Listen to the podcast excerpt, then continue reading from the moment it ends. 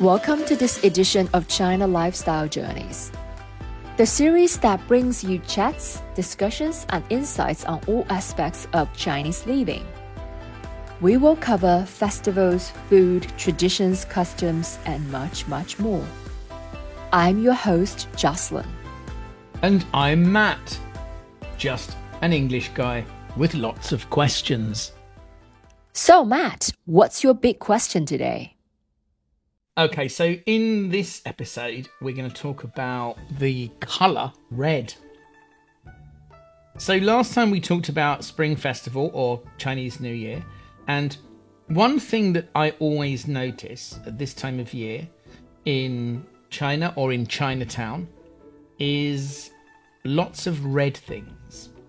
So, let's start with the simple, basic question Why red?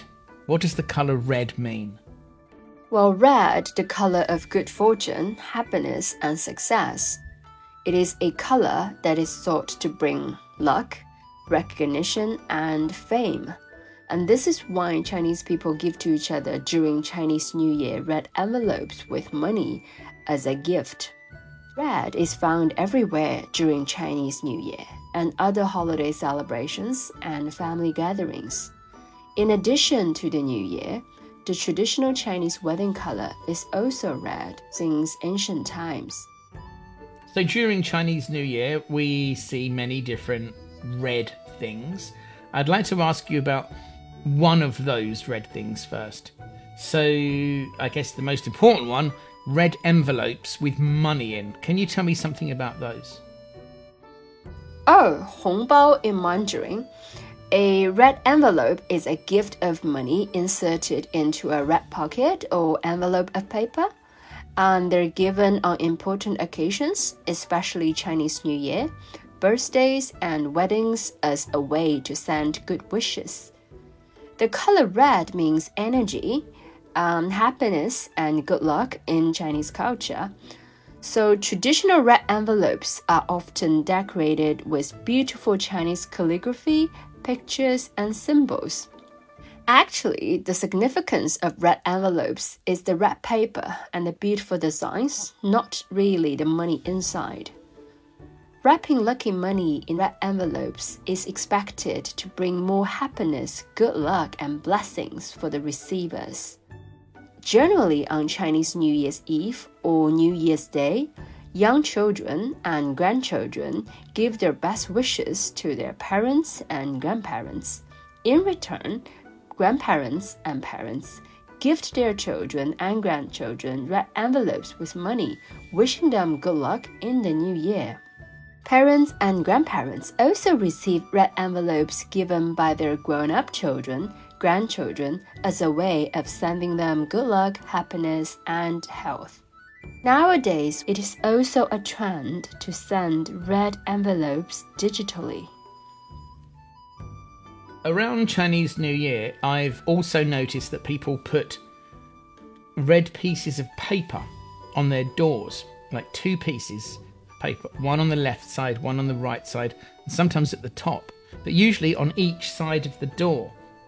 And those red pieces of paper, they have some words on them, maybe some pictures.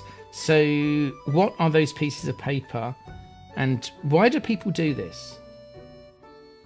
Well, during the Han Dynasty, red peachwood planks were hung outside homes to warn off misfortune, and this custom evolved into displaying auspicious words written in elegant calligraphy, and that's the origin of the spring couplets. That's why these red paper designs are very traditional. Sometimes people just put red paper pictures of animals or flowers on the door, but uh, sometimes they put words as well. These are called Chinese couplets in English, 对联 or 春联 in Chinese. They're words written in black ink on red paper, one half on each side of a door as a spring festival decoration, and they usually express best wishes for the coming year. Usually, the two lines are of the same number of characters that parallel each other grammatically and poetically.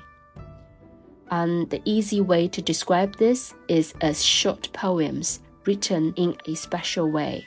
It can be elegant, seasonal, witty, practical, or in an extremely concise way.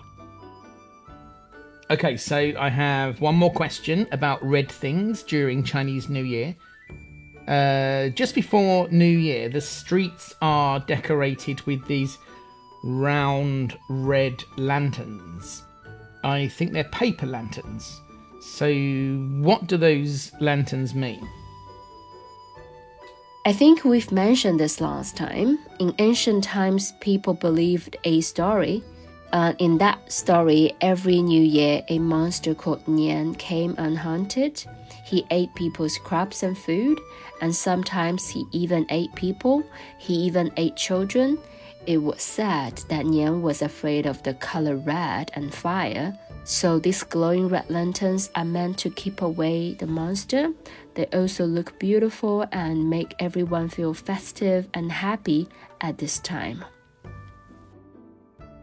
Well, that's it for today. We hope you enjoyed this episode. Thanks for listening. We hope to see you again next time. Until then, goodbye. Stay wise.